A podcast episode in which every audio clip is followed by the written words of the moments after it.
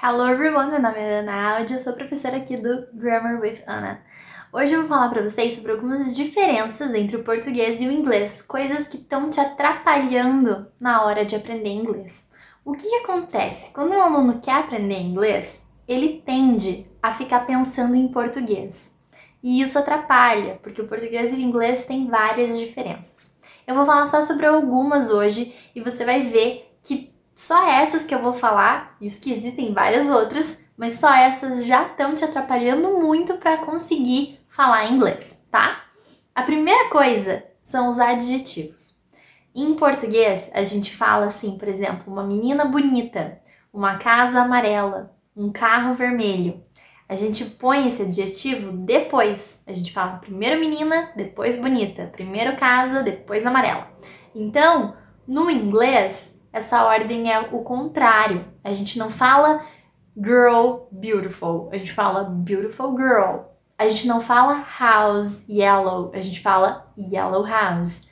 A gente não fala car red, a gente fala red car. Então, se você ficar pensando em português, você vai ter muita dificuldade na hora de falar inglês, porque a ordem das palavras geralmente não é a mesma, beleza? Outra diferença que atrapalha muito os alunos se ficarem pensando em português é na hora de fazer pergunta.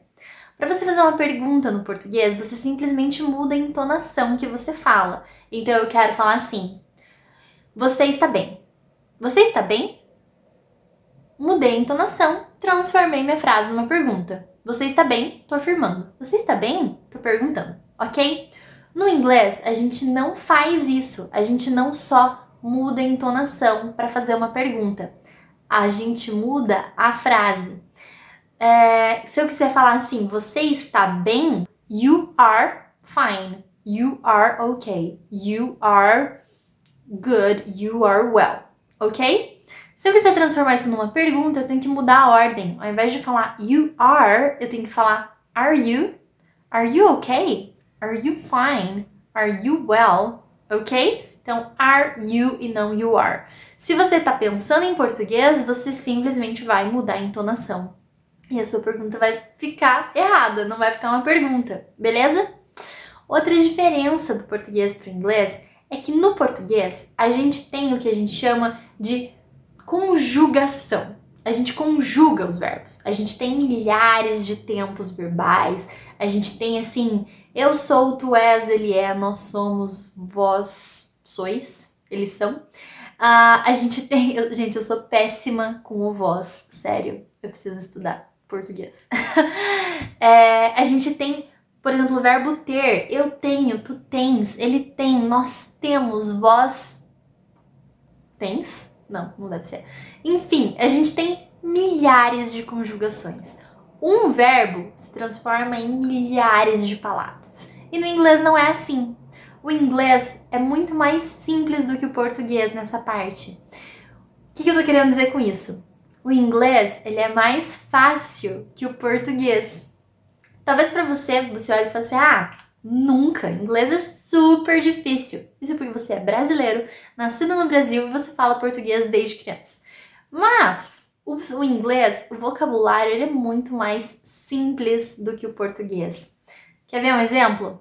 Vamos pegar o verbo ter? Eu não sei o vós, mas se você aí sabe, deixa aqui nos comentários, me ajuda nessa missão de aprender o vós. Então vamos lá. No presente, é, no presente simples ali no português, né? Eu tenho, tu tens, ele tem, nós temos vós.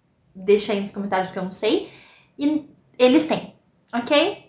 Portu no inglês, I have, you have, he, she, it has, we have, you have, they have.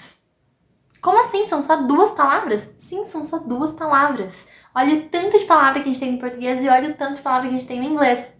Aí, vamos pegar no passado. Eu tinha, tu tinhas, ele tinha, nós tínhamos, vós. Deixa aqui nos comentários também, por favor. E eles tinham. Inglês.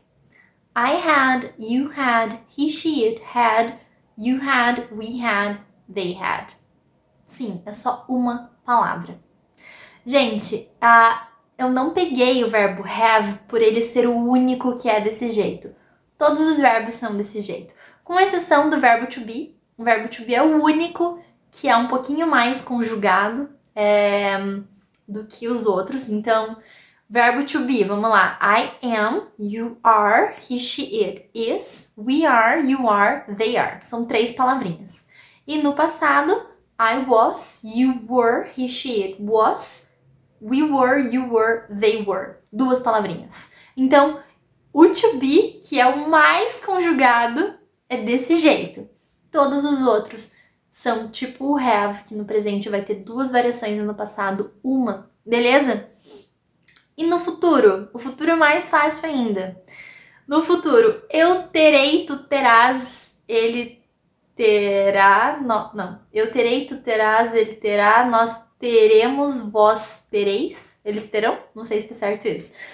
Uh, no inglês, I will have, you will have, he, she, it will have, You will have, we will have, they will have. Sim, é will have para todo mundo. Então, isso é uma diferença, porque o que, que o aluno pensa? Não, mas se is é está, como que eu falo é, é? Isso também. Então, às vezes, para o aluno entender que é tão simples assim, é um processo complicado. E se você não estiver pensando em português, esse processo fica mais fácil.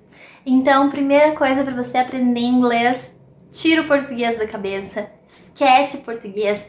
Eu falo que eu tenho um botão na minha cabeça, porque às vezes eu tô aqui, eu tô dando aula e aí minha aula é 100% em inglês e aí no meio da aula eu preciso, sei lá, fazer alguma coisa em português, às vezes eu travo porque é como se eu tivesse desligado o português do meu cérebro e ligado o inglês. Tenha botões no seu cérebro. Agora eu vou desligar o português, eu vou esquecer tudo que eu sei de português. Português não me interessa, agora eu tô falando inglês. Então, desliga esse botão, liga o outro e esquece isso, tá bom? Porque senão vai te atrapalhar muito. Então, essas foram algumas pequenas diferenças do português para inglês. Existem várias outras mas essas foram algumas principais só para você ver o quanto isso pode estar te atrapalhando, ok? Espero que vocês tenham gostado desse vídeo. I'll see you next video and bye bye!